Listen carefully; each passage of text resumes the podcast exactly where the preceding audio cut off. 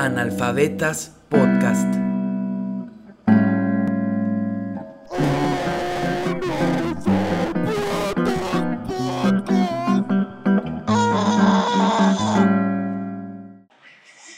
Y qué maldita emoción, otro episodio más de Analfabetas Podcast. Es el número, sería el 14.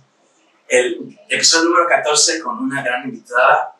Eh, me da mucho gusto porque es de esas invitadas que conocí justamente nada más por redes sociales. O sea, nuestra, nuestro conocimiento es nada más pues, virtual. O sea, de repente Exacto. coincidimos ahí en un grupo, de- en un taller Y en pandemia, en el, en el curso de Lorca, en el taller desde Lorca, sí. Carla. y ahí ya.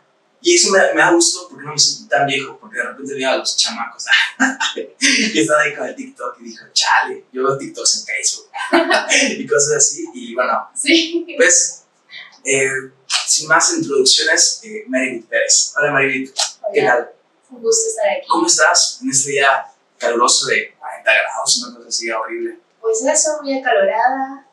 eh, igual ha sido un día eh, apresurado, muy movido, pero aquí estamos. Sí, y eh, um, Meredith, la verdad, eh, una de las primeras, bueno, de hecho, cuando te conocí, justamente te conocí por tu escritura, o sea, más que como conocer, pues, tu persona, pues te conocí en el taller cuando escribíamos, ¿no? Y pues cuando alguien dices, ah, existe Meredith y le stalkeas, pues ves que, que publicas en varias revistas, que has publicado, que trabajas en varias revistas y que escribes. Y creo que tu escritora es una de las escritoras como que más cálidas que, que he leído siempre sobre todo, eh, bueno, Meredith igual colaboró en Memoria Cine, Memoria Sign, como quieran, y con una serie de textos que los agrupas con el nombre de Veranos. Ujú. Y me acuerdo muy bien de un comentario de una chica sobre tus textos que decía que se sentían como ante estar en, en un día caluroso en una hamaca. Y me marcó, me marcó mucho ese comentario porque siento que sí logra, obviamente no totalmente, pero sí logra como que capturar varios eh, sentimientos, emociones de, tu escritura. ¿Tú cómo, de una manera quizás general, eh, podrías describir tu, tu escritura? Pues lo que dices eh, es curioso, ¿no? Y sí recuerdo ese comentario. Eh, y, y digo curioso porque como que justo lo que se intentaba en esa, en esa versión que hicimos de Memoria Sign, Memoria Sin, este, era tratar de indagar en la memoria, ¿no? Entonces recuerdo que quienes colaboramos recurrimos a la infancia, ¿no? Y, y pues bien, lo que, está, lo que esta chica comentaba era la maca y la calidez, pues Yucatán, ¿no? Eh, entonces, pues, eh, mucho de mucho a lo que intento recurrir en, en esa cuestión, en esa, en esa versión de, de Memoria Sin y, y también en mi, en mi escritura en general es a, a la infancia. Me gusta recurrir ahí, me gusta recurrir a los propios recuerdos, eh, como una introspección hacia mí misma y, y bueno, yo creo que, que es de eso, de eso parte, ¿no? Mi escritura y también, y también recurro no solamente a mis propios recuerdos y a, mi propio, y a mis propias percepciones y demás, sino a las historias que están a mi alrededor, ¿no? Me gusta mucho eso, me gusta ser muy observadora, muy curiosa, ¿no? Eh, con todo el entorno. Hace, hace poco estuve en un taller literario y una, y una de las profesoras que formó parte de, de este taller decía que tenía su crush con el árbol que tenía en la casa, ¿no? que de pronto se dio cuenta que, que, que era hermoso y no podía simplemente dejar de mirarlo y tenía que escribir de él. ¿no? Ya. O sea, pues cosas similares ocurre con, con mi escritura. Me sentí muy identificada con eso porque de eso se trata, ¿no? De ver esa belleza o eso magnífico que hay en lo cotidiano, en lo que te acompaña, en lo que está a tu alrededor, que quizá justo por eso, porque es cotidiano y siempre te acompaña, eh, a veces pasamos por alto, ¿no? Y, y, pues eso es lo que me gusta eh, tratar en mi escritura. Igual he visto que tienes mucha afinidad para otro tipo de arte, no sobre todo el plástico, esos collages que, que haces. Y en sí como que tu escritura siempre se va a mucho a las imágenes. Eh, um, hablando de esto, ¿por qué elegir la escritura? ¿Cómo es que de tantas cosas que puedes expresar justamente lo que tú dices, lo cotidiano, o lo hermoso, lo cotidiano, elegiste las, las palabras?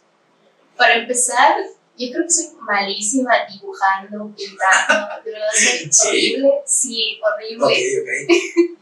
Eh, el collage, bueno, justo es lo que, lo que vamos a recortar, cosas que otros hicieron, eh, eh, este, componer, pues, reunir varios objetos y demás, ¿no? Y me gusta, me, me encanta el collage en sí, pero bueno, yo pienso que nunca se me ocurrió pintura o algo por el estilo porque, porque soy bien mala, la verdad.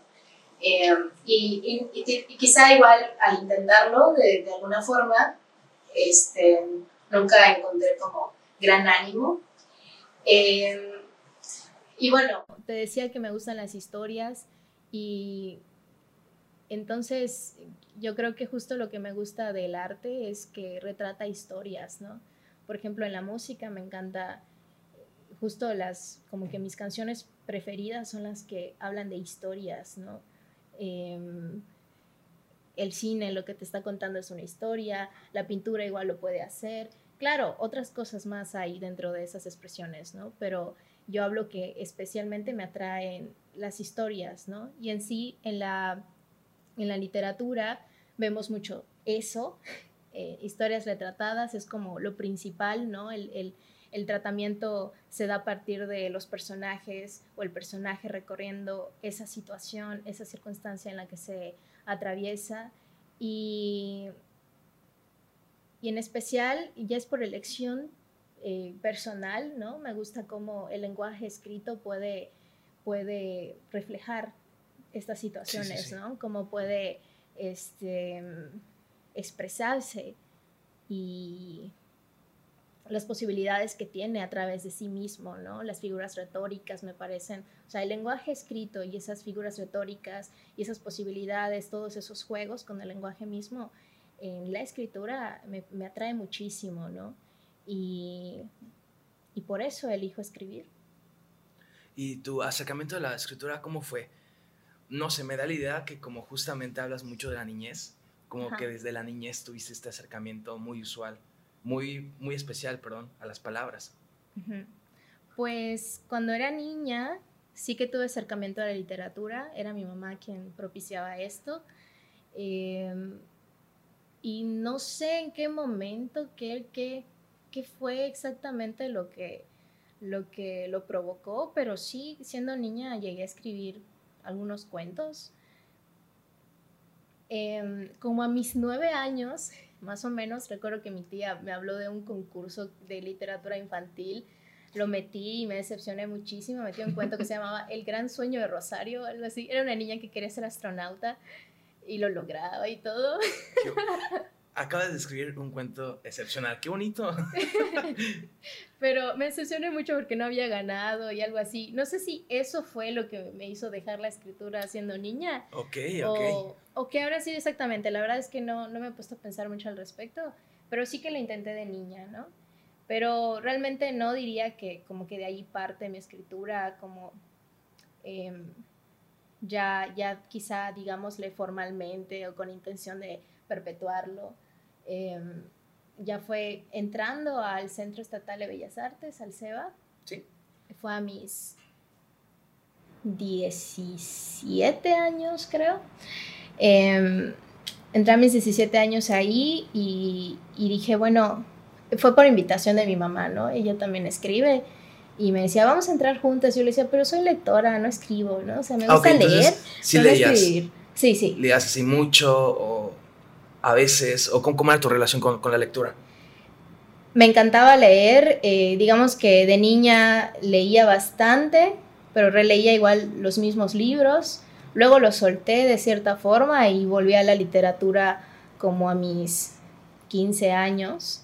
Entonces, yo creo que esos dos años de mis 15 a mis 17 fueron de lecturas arduas, ¿no? Y que le entran novelas y, y a textos como más densos, ¿no?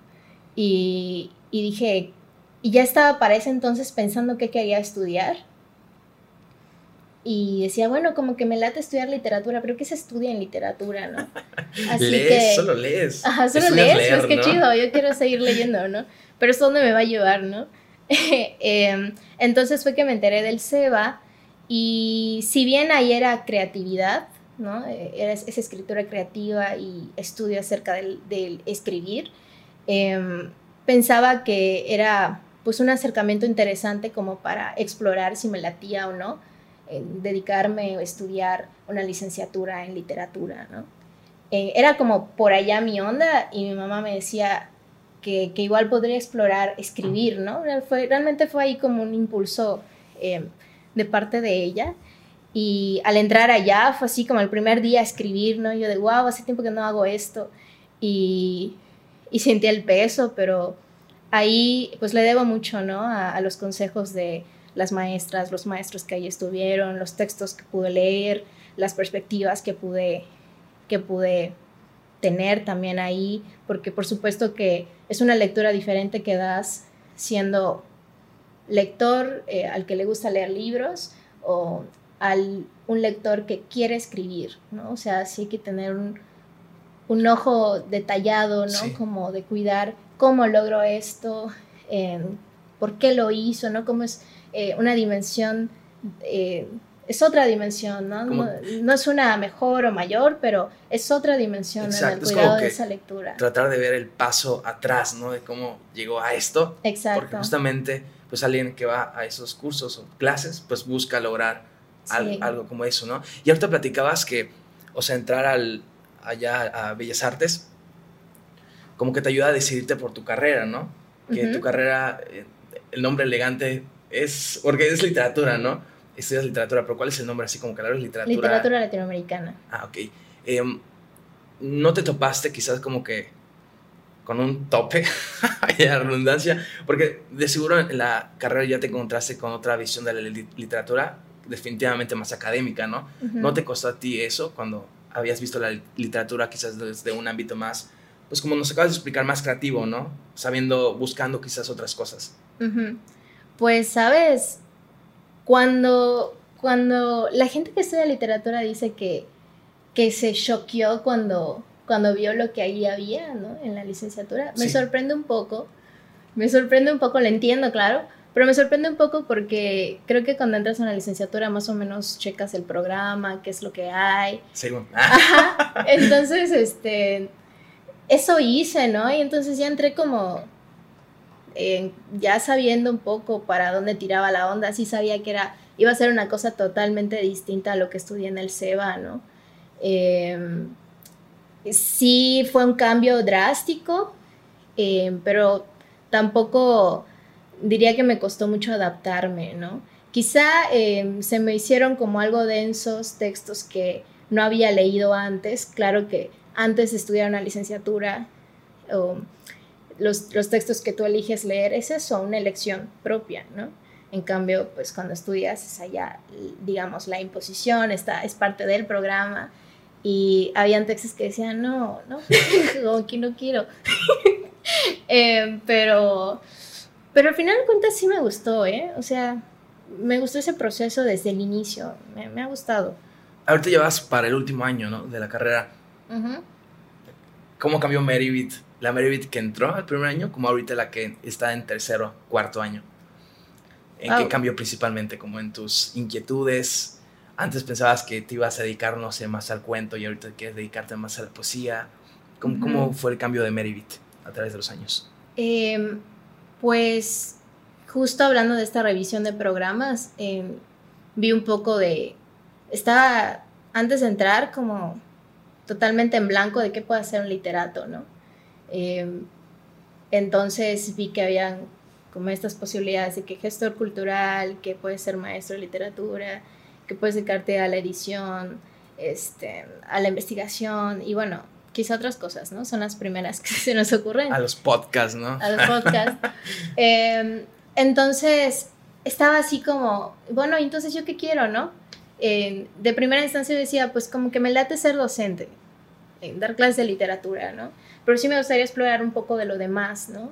Em, o, cómo yo voy a saber si, si me interesaría estar eh, en esas otras posibilidades que, que, que da el ser egresado, ¿no? O sea, Em, y, creo que es eh, un cambio es ese, ¿no? Que entré en blanco en cuanto a que no, no sabía exactamente qué se puede ejercer ahí y claro que, este, en gran medida por el hecho de no haberme enfrentado a un, a un entorno laboral al respecto.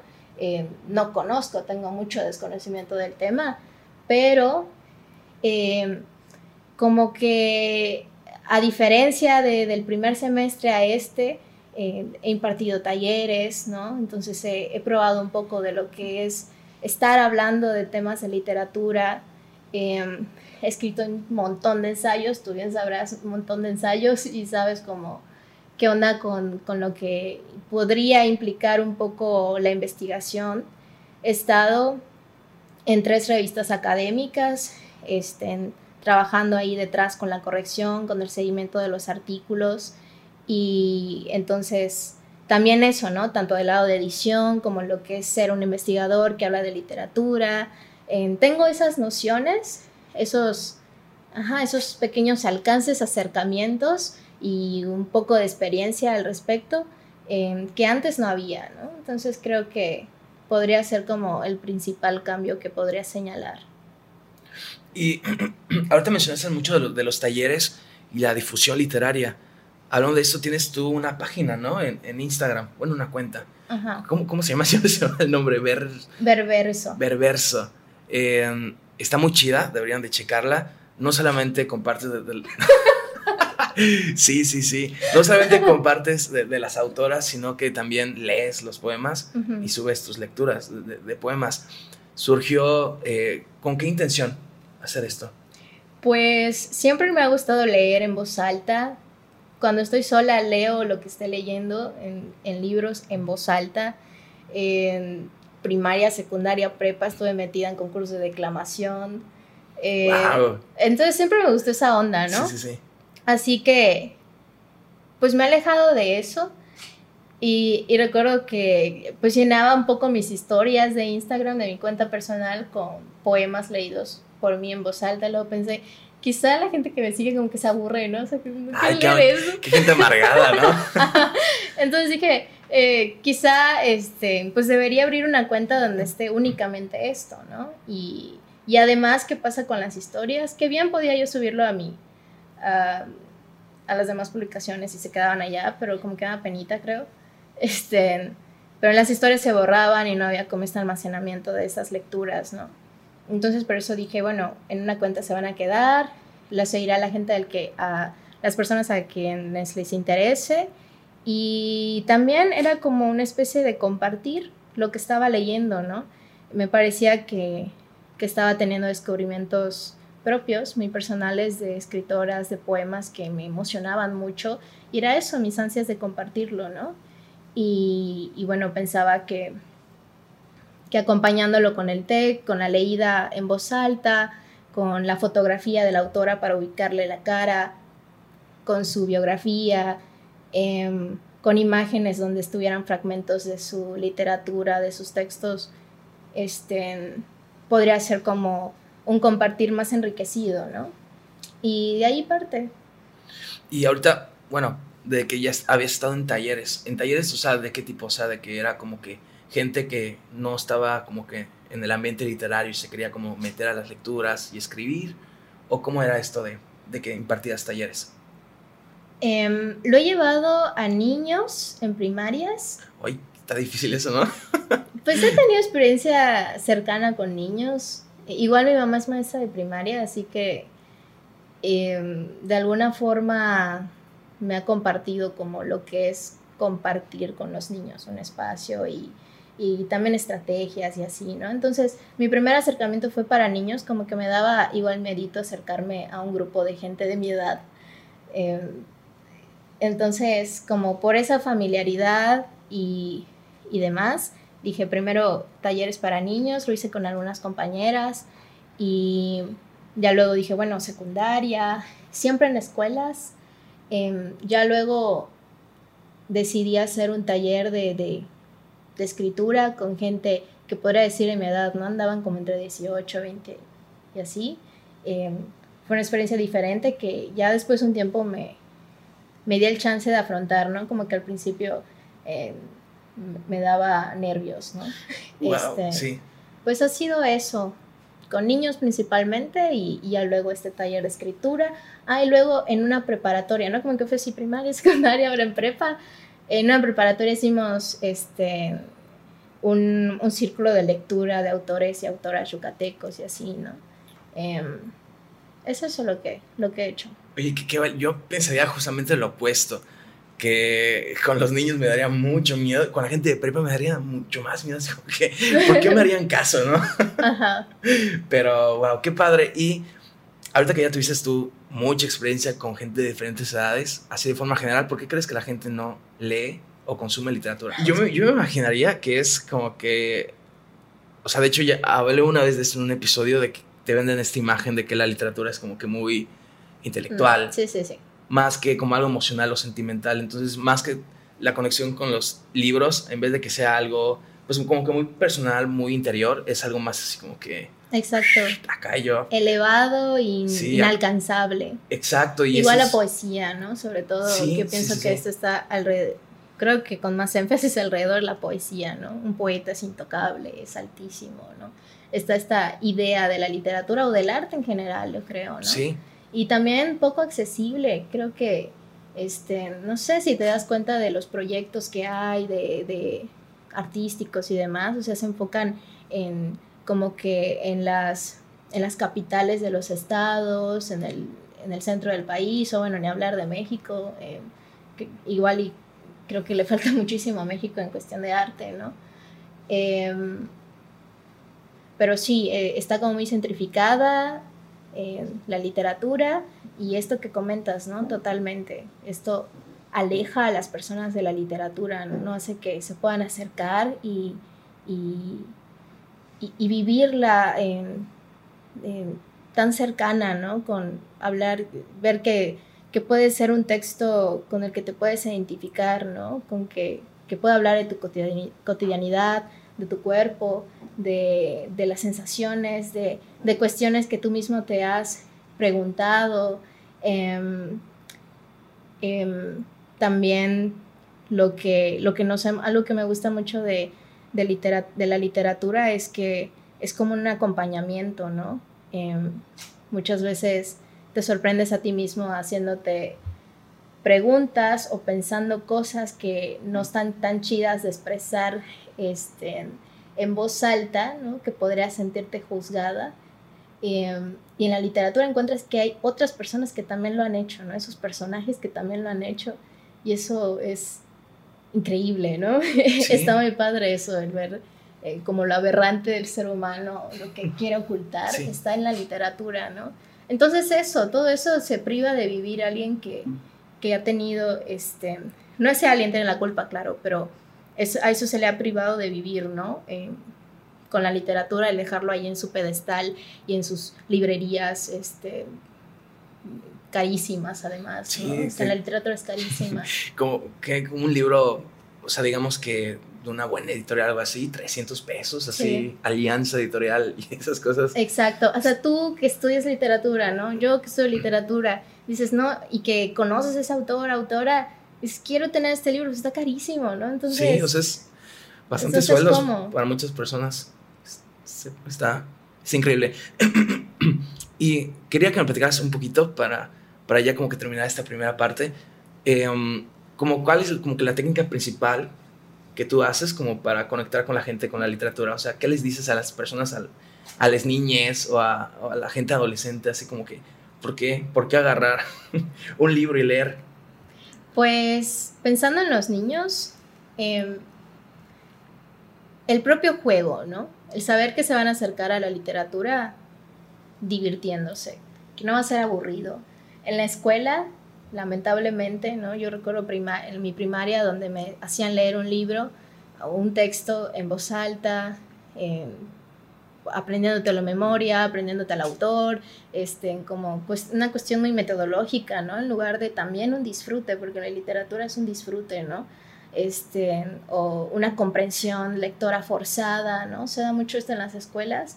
Entonces, cuando te acercas con un libro hacia un niño, una niña que ha tenido este tipo de experiencias, le podría dar eh, este, mucha pereza, mucha flojera leerlo, ¿no? Em, entonces, si te acercas con diversión, mostrando como esta posibilidad de, encontrar eh, emoción dentro de esas páginas, creo que ha habido buena respuesta, ¿no? Em, por ejemplo, en el último tallercito que di con una compañera fue por un proyecto escolar. Este, hablamos de leyendas mayas, pero antes de introducirnos al texto, em, le decíamos a, quienes habían asistido, niñas, niños, que, que, eran exploradores del monte, ¿no? Y así de, bueno, ¿y cuál va a ser tu, tu nombre de explorador? Y uno dije, yo soy helado de vainilla, ¿no? Yo soy papaleta.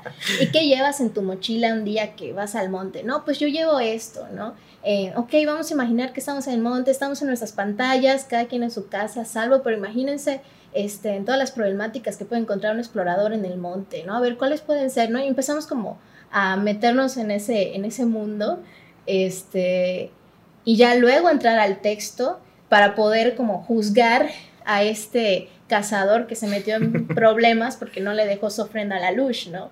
Así como que pues esto hizo mal y todo, yo como, yo como cazador explorador del monte hubiera hecho esto, otro, yo le aconsejo esto, ¿no?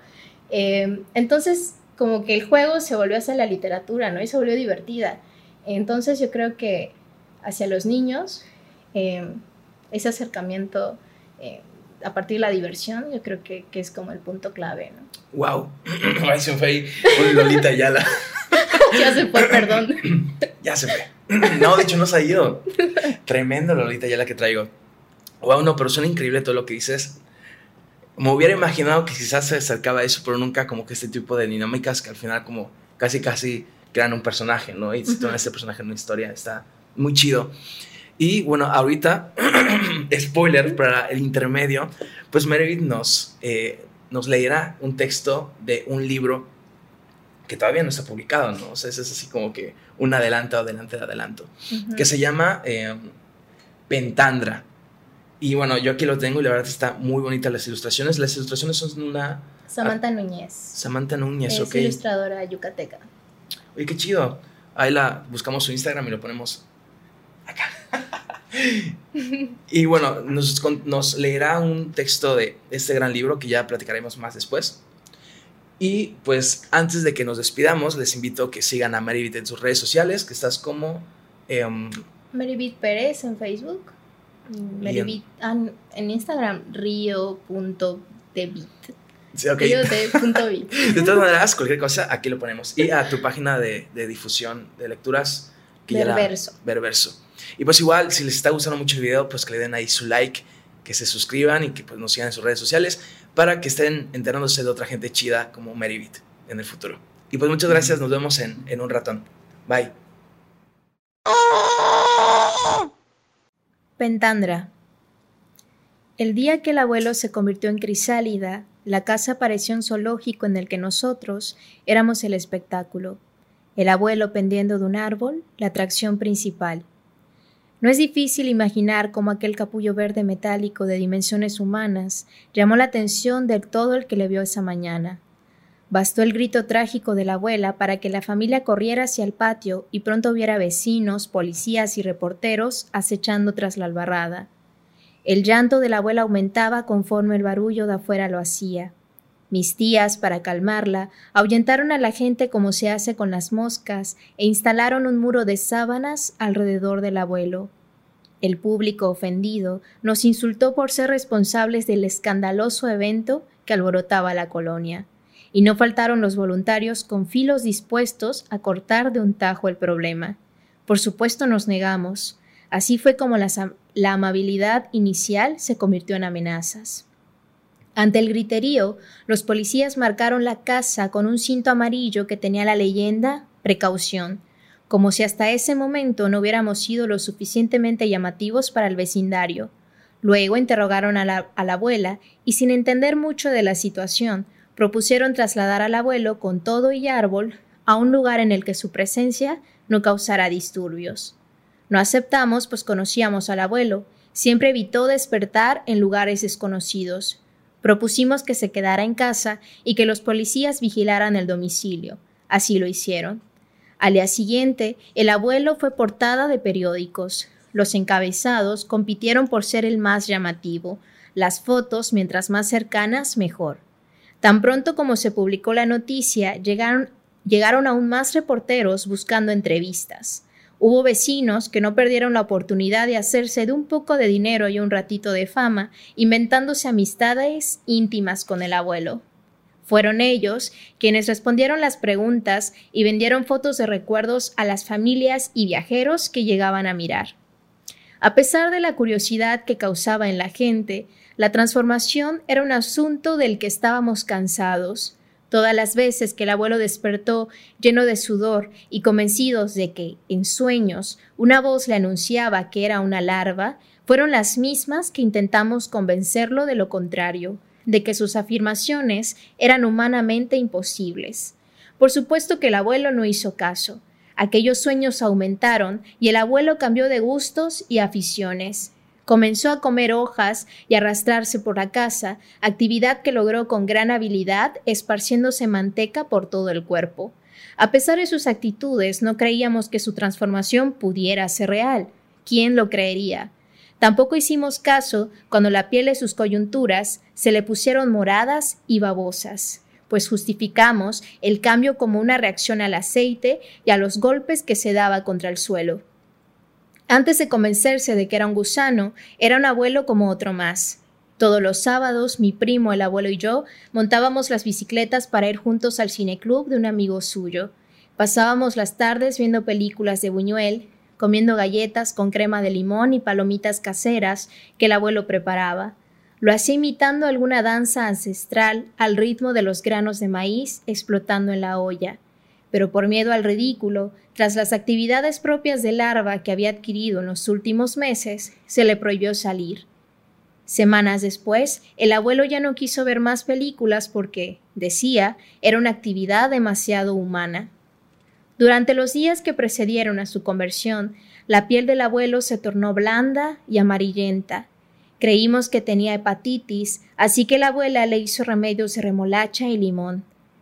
Las últimas noches que el abuelo durmió en su cuerpo de hombre, lo hizo en las ramas del árbol de pentandra, mismo en el que decidió armar su capullo.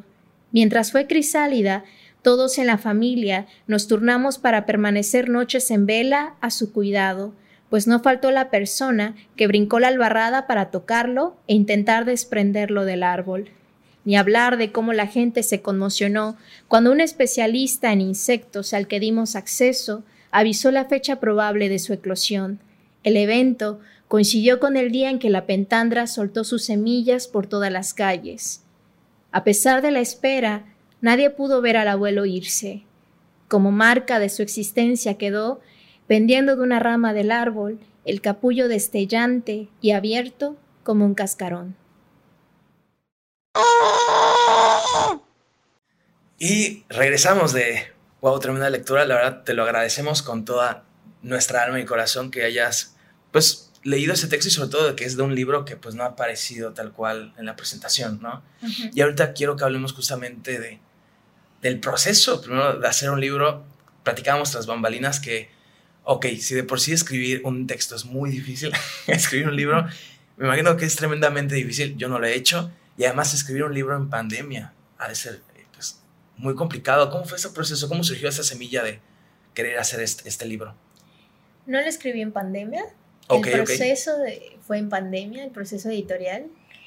Em, lo escribí en 2019 y qué implica pues como esta responsabilidad de pensar voy a acabar el libro, ¿no? Voy a hacer este libro. Em, y la constancia y no solo la constancia de escribir, sino la constancia de corregir, ¿no? Em, eso, o sea, Pentandra, el libro, eh, me acompañó durante todo ese año y, y, muchas emociones también, ¿no? Fueron muchas emociones involucradas. Y bueno, eso, eso diría que implicó escribirlo. Creo igual fue un libro bastante introspectivo, como ya había dicho, ¿no? Eh, creo que me gusta ese ejercicio en la escritura. Em, que de alguna forma creo que quien sea que escriba un texto lo hace, ¿no? explora sus emociones y así, ¿no? es que quizás, visto no como que no. es que tú escribes igual. Sí, sí. No sé si en Alfabeto saben que Sergio escribe. Muy yo, chido. Yo, creo que sí, de repente sí hablo de mí, ¿no? Hay un meto ahí cosas mías. Bueno, pero sí, yo creo que sí. La mayoría de las personas, aunque quizás no la acepten tan abiertamente o sea tan explícito, pero creo que sí necesariamente debe haber una labor de interiorización. Claro. Sí. Porque de cualquier forma tiene que haber experiencia tuya, ¿no? Dentro de lo que estás hablando. Sí. Quizá, pues no, estás contando algo autobiográfico, pero algo hay de ti ahí, o al menos ya del hecho de este, el hecho de que lo estés escribiendo, pues es tu perspectiva, tu noción del asunto y, y de ahí parte, ¿no? Esta, pues esta relación con uno mismo, con una misma al momento de escribir. Y pues eso diría que fueron muchas emociones involucradas y mucho escribir y cortar y pegar y, y demás. Cortar y pegar porque escribo en computadora, ¿no? Em, y bueno, el proceso en pandemia con la editorial fue cansado. Eh, hubieron momentos de disfrute de que, ay, está la portada, ¿no? De que, ay, ya, ya está el, el PDF, me lo han enviado y como esos momentos eh, felices, agradables de ver que se está cocinando poco a poco, de elegir el papel, etc. Em, pero sí, eh, creo que fueron procesos bastante tardados, ¿no? El libro pensaba publicarlo, bueno, compartirlo, ¿no? Ya al público en 2020, justo un año atrás, en mayo, se pensaba hacer. Y bueno, mira, estamos junio y es hasta finales, bueno, estamos julio, perdón, y es hasta finales de este mes que por fin se va a presentar, ¿no? Porque, pues para que pudiera estar impreso, em, implicó pues bastante tiempo, ¿no? Em, por ejemplo, para poder registrarlo a ISB, eh, registrar su ISBN, los derechos de autor y así, pues las las oficinas de Indautor estuvieron cerradas un tiempo, habría que hacer la cita, em, la editorial también estuvo como en pausa bastante tiempo durante la pandemia, así que eso implicó sí estrés, un poco de desespero porque, porque ya no está publicado. Por supuesto que tú escribes un texto y lo abandonas, ¿no? No es que digas, ahí está este, impecable, lo abandonas, pero si te atreves a acercarte a él de nuevo, vas a encontrar otras cosas que dices, chale, ¿por qué escribí esto? Claro. Eh, María nos comentaba que un texto es un eterno borrador, ¿no? Exacto. esta cuestión de corregir es, uff, infinita. Entonces sí hubieron mis momentos que dije, no, quiero decir la editorial que quiero cambiar esto, otra cosa, ¿no? Cuando ya, ya, habían, ya había pasado el proceso de, de hacer la corrección y simplemente ya seguía el proceso legal, digamos, y luego la impresión, ¿no? Em, entonces sí, también un desespero por parte mía de que, ah, como que quizá ya no me late tanto esto del texto y de este otro y así, ¿no? Em, esas cosas pasaron, eh, pues bueno, en pandemia eso fue, ¿no? Estrés, desesperación, tristeza, soledad. No es cierto. Pero bueno, sí, sí fue un poco trágico, ¿no? Sí, no es cierto, sí es cierto. un poco trágico, ¿no? Su proceso editorial. Em, pero bueno, finalmente está aquí, y los ejemplares en mi casa, y estoy tratando de moverlos en, puntos de venta, y ya finalmente se presenta el 29 de julio. Sí, luego habrá un cartel. qué emoción, ahí, ahí iremos. Y si a alguien le interesa comprarlo, ¿Es hasta la presentación o te pueden mandar un, un mensajito? Pues sí, me pueden enviar un mensaje. Ya hablo este, Sergio de mis redes y me envían un mensaje y les comento cuáles son los puntos. Oye, y quería hablar igual, em, ¿cómo fue la conformación de, de, textos? O sea, entiendo que Pentandra pues es el, el texto que le da el nombre al libro, ¿no? Pero a partir de ahí siempre me ha dado mi curiosidad, por ejemplo, cómo se hace pues una, una antología, ¿no? De, cuentos, ¿cómo, o sea, los demás textos tienen que ver con el título o comparten una misma emoción? ¿Cómo funcionó esto en, el libro? Pues em, habían ya textos escritos, cuando como que me di la idea de escribirlo, y otras ideas apuntadas, ¿no? Y entonces al momento de decidir hacerlo, em, lo que hice fue como fijarme en lo que había escrito y cuáles eran mis ideas, mis ideas y hacia dónde estaban apuntando para darme cuenta que podrían estar en los textos conviviendo dentro de un mismo espacio, ¿no? Dentro del mismo libro. Entonces, em, de alguna forma, cada texto explora violencias diversas, diferentes, y también, y bueno, al explorar estas, estas violencias, em, fueron como momentos, fueron como cuestiones que me abrumaban en su momento, ¿no? Que me siguen abrumando, claro, pero de las que tenía mucho interés de escribir y al hacerlo y al pensar hacerlo por los que todavía no estaban escritos, em, pensaba que, era como un momento de, soltar ese, estos textos que tienen esta temática, ¿no? Que tienen justo estas temáticas de violencia y que de alguna forma están situadas en Yucatán, ¿no? no sé, en Pentandra podemos ver como pues toda esta, toda esta presencia muy yucateca, ¿no? Que la albarrada, que las tías, no sé, como, esta convivencia familiar y todo. En la misma Pentandra es el árbol de Yaché, ¿no? Em, y así, es, es, lo que hace que convivan estos textos em, y puedan estar reunidos juntos, ¿no?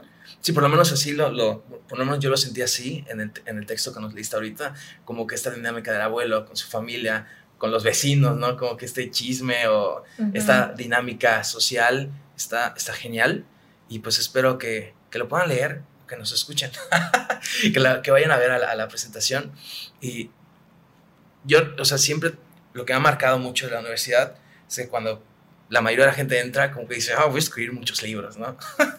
y después te das cuenta que escribir un libro es una cosa muy difícil y además, eh, yo tengo muy en cuenta, por ejemplo, varias profesoras, eh, profesores que te dicen así como que piensa muy bien antes de publicar, ¿no? Así como que, o sea, una cosa se va a quedar para siempre y shalala, shalala, y como que te van poniendo cada vez más trabas, ¿no? Y digo, se entiende, ¿no? ¿Tú cómo es que ya te decidiste a, a, a publicar un libro? ¿Cómo fue ese, ese proceso? O sea, ¿cómo fue en tu caso, ¿no? ¿Te sentiste que ya necesitabas como que sacarlo?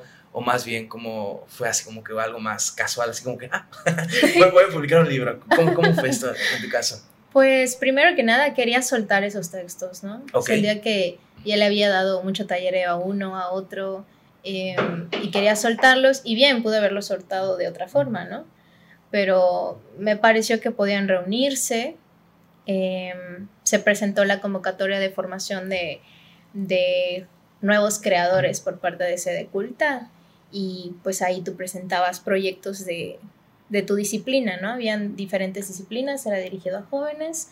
Em, entonces dije, bueno, si ya tengo esa intención de soltar estos textos, veo que reúnen esta temática y demás, pues puedo meter el proyecto, ¿no? Y, quedó. Este, entonces de ahí surgen los medios económicos para sacarlo, ¿no?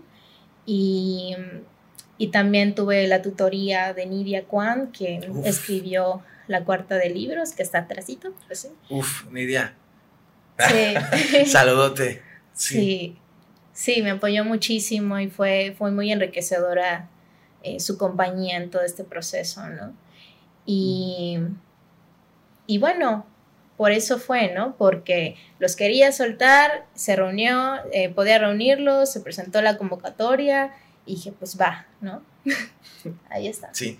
Oye, y la pandemia, Ahorita ya nos platicas un poco de que te dificultó bastante la cuestión de la publicación del libro, pero en otros aspectos, por ejemplo, en tu escritura, no sé, en tu vida escolar, ¿en qué te afectó principalmente la pandemia? ¿Fue algo así muy, muy feo o lo sentiste así más, más relax? Me costó muchísimo adaptarme a las clases en línea. O sea, ¿Tú, eres de las que participan mucho? ¿O, o mm, más? Dos, tres. Dos, tres. Dos, tres. Ya, ya. si ves que, el profesor está ahí o profesora ahí parada, como que diciendo nada, ya tú dices algo, ¿no? sí o, pasa. O preguntando algo y nadie responde, es como, yo, bueno, bueno yo. este, pues sí me costó bastante eh, el hecho de, pues ya no veía a mis compañeras, compañeros, yo creo que se estaba creando una dinámica muy bonita entre, entre el grupo, este Sí, hubo mucha unidad por un tiempo, incluso por un caso eh, muy particular, ¿no? De, de, de inconformidad con, con, con, la carrera, y ah, entonces, hasta como que eso nos unió más. Y estaba bien padre todo eso que se estaba generando, ¿no? Y que además pienso, no sé cómo habrán sido las experiencias tuyas o, de quien sea en, en, la preparatoria y otros momentos en, al momento de estudiar, pero, pero las mías como que no fueron tan chidas, ¿no? O sea, como que la convivencia con mis compañeros no fueron tan chidas, igual yo era muy cerrada. Em, pero el hecho de estar ahí con gente que hace lo mismo que tú, que tienen como esos intereses y que leen, ¿sabes? gente que, leen todos, es como, pues bueno, eh, era igual padre encontrar ese espacio, ¿no? Y entonces de pronto perderlo, perder esa, esa cercanía, pues sí fue dolorosa y como ah, aburrido estar frente a una cámara, ¿no? Y con las cámaras apagadas y luego el dolor de espalda. Creo que todos tenemos problemas en la espalda ahora, no sé, de tanto tiempo frente a la, frente a la, frente a la cámara de una computadora. Yo pensaba antes, ¿por qué siento dolor de espalda ahora? Y antes en clase no, ¿no? Y creo que es como por el hecho de estar ahí fijo frente a una cámara, como sea en un salón, te, apoyas pues acá y te, Ajá, muchas formas de desparramarse, ¿no? Sí, en cambio no, tienes que estar Si haces todo eso frente a una cámara, como que no. Sí. Eh, te ves raro, entonces, este... Sí. Pues sí, eso es como lo muy cansado, creo, ¿no? Y pues como que uno igual trabaja en que su imagen se vea bien, así, te pones de perfil, ¿no? Y es, es cansado. Sí. sí. Pues eso, eso me costó. Em, la falta de convivencia em, y, no me adaptaba todavía a las plataformas, ¿no? Eso, eso fue lo que me costó en cuanto a la escuela. Em, y te quería preguntar, tú ya estás, bueno, yo, yo, siempre te veo a ti como alguien que ya está como que muy metida en el ambiente literario, ¿no? O sea, estás en varias revistas, como ya nos platicaste de que estás en cuatro, ¿no? O colaboraste en... Estuve, estuve en una que ya no, y ahorita estoy en dos. En dos, la de la Wadi. Ajá, una se llama Temas Antropológicos, es académica, y la otra se llama Entropía. Esa es peruana y se dedica sí, a, la, al artículos académicos, reseñas igual, pero también a la creación. Y eso me latió muchísimo. Wow, y, ¿cómo, ¿cómo, entraste?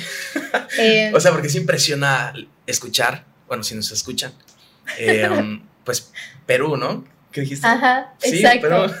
Eh, porque, pues, al mismo tiempo te, te, acabo de decir que, que, no me latía mucho este, el hecho de tener clases en línea, pero al mismo tiempo ya luego le encontré sus ventajas, ¿no? Y es que podía acceder a, a, este, a cursos, a talleres, a encuentros por medio de la virtualidad, que eran como eventos que antes se hacían encerrado en las propias facultades o lugares donde estuvieran, ¿no?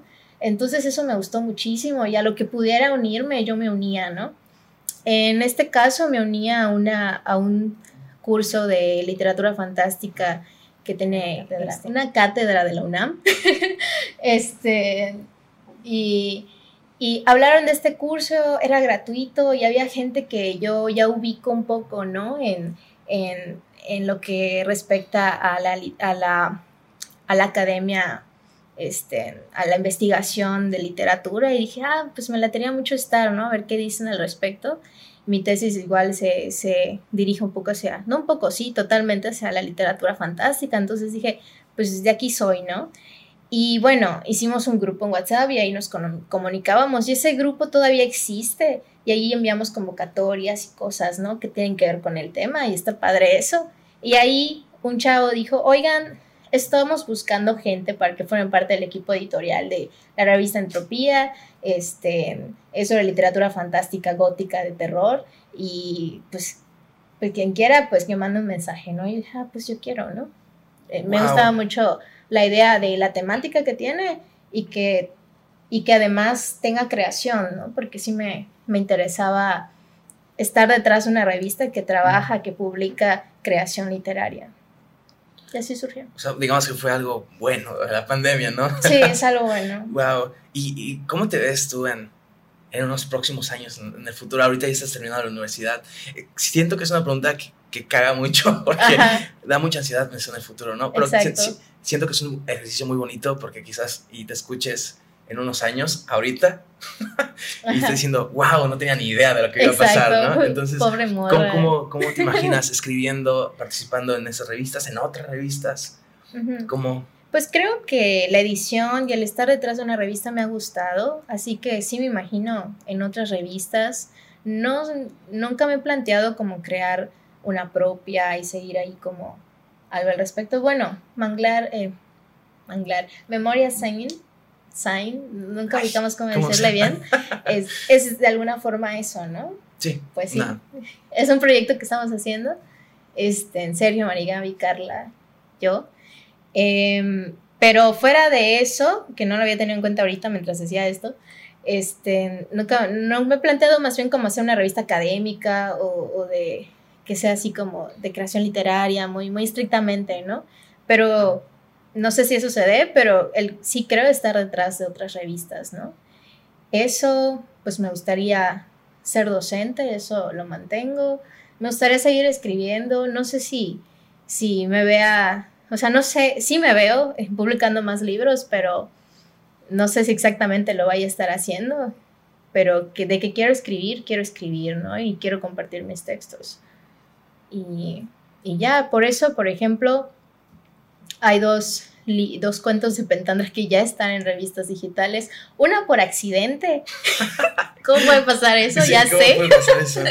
y otra porque dije, bueno, lo quiero compartir y ya, ¿no? Porque al final está en el libro y sí, pero no, no todos van a acceder al libro y quizá alguien que, que sí siga a tal revista lo va a leer, aunque va a leer este cuento mío, aunque no haya leído el libro, ¿no? Al final lo que quiero es, es compartir mis textos. Es como llevar el libro a otros medios, ¿no? Exacto. ahorita pues va a aparecer en analfabetas, ¿no? La, lectura en voz alta. Pues sí. Lo, ese, ese que fue por accidente, pues te digo que yo planeaba eh, que, se, que, que el libro se compartiera el año pasado, en mayo, pero no pasó. Y te digo también esto de que no me importa que los textos que aquí están estén publicados también digitalmente en otros lugares. Entonces, claro que quiero que se venda el libro, no quiero que se pudran en la caja. este, pero, pero bueno, los voy a compartir, la verdad. Entonces yo pensaba, vi, vi una, la convocatoria de punto en línea de la UNAM y dije, Ay, voy a meter este texto, ¿no? Se llama Eva, porque me decían, decía la convocatoria que te dan seis meses y cuando te contacten eh, se publicará, ¿no? Entonces dije, ah, seis meses, ah, hay chance, ¿no? Ya se habrá publicado el libro, ya se habrá vendido, los días habrán vendido los ejemplares y todo, ¿no? Pero nunca me contactaron, ¿no? Y yo dije, ah, pues ya totalmente ya fue y qué bueno, porque no se ha publicado el libro, ¿no? Sí. Pero luego de pronto me llega el correo de que ya estaba publicado y yo de, chale, o sea, dos de cinco cuentos ya están en línea, ¿no? Pero bueno, pues eso, eso pasó. Pues no sé exactamente por qué mencionaba esto, pero... Eh, creo que no, no yo tampoco, pero me gusta escucharlo, así que no hay ningún problema. Oye, ya para, para terminar este gran episodio, algo que tú quieras agregar, palabras finales, saludos, groserías. Lo que tú quieras. Pues, pues mi invitación a que, a que compren Pentandra, a que quizá vayan a la presentación el 29 de julio, será a las 6 de la tarde en, la biblioteca Cepeda Peraza y pues que lean Pentandra. Me gustaría verles allá y que, pueda, que puedan leer estos textos. Y eh, pues de parte de analfabetas, pues muchísimas gracias, la verdad, porque pues es un proyecto que está pues empezando y tener a personalidades como tú y, tu escritura y tu libro, pues es un gran honor. Así que muchísimas gracias. Gracias a ti. Y les recordamos otra vez que si quieren apoyar a las, los les artistas, pues síganos en sus redes sociales, sigan a Meribit y eh, pues síganos a, si les gustó el episodio, síganos a Analfabetas en sus redes sociales y suscríbanse y denle la campanita y denle un like. Y bueno, eso sería todo. La verdad, espero hayan disfrutado mucho el episodio y nos vemos en, en el siguiente. Bye.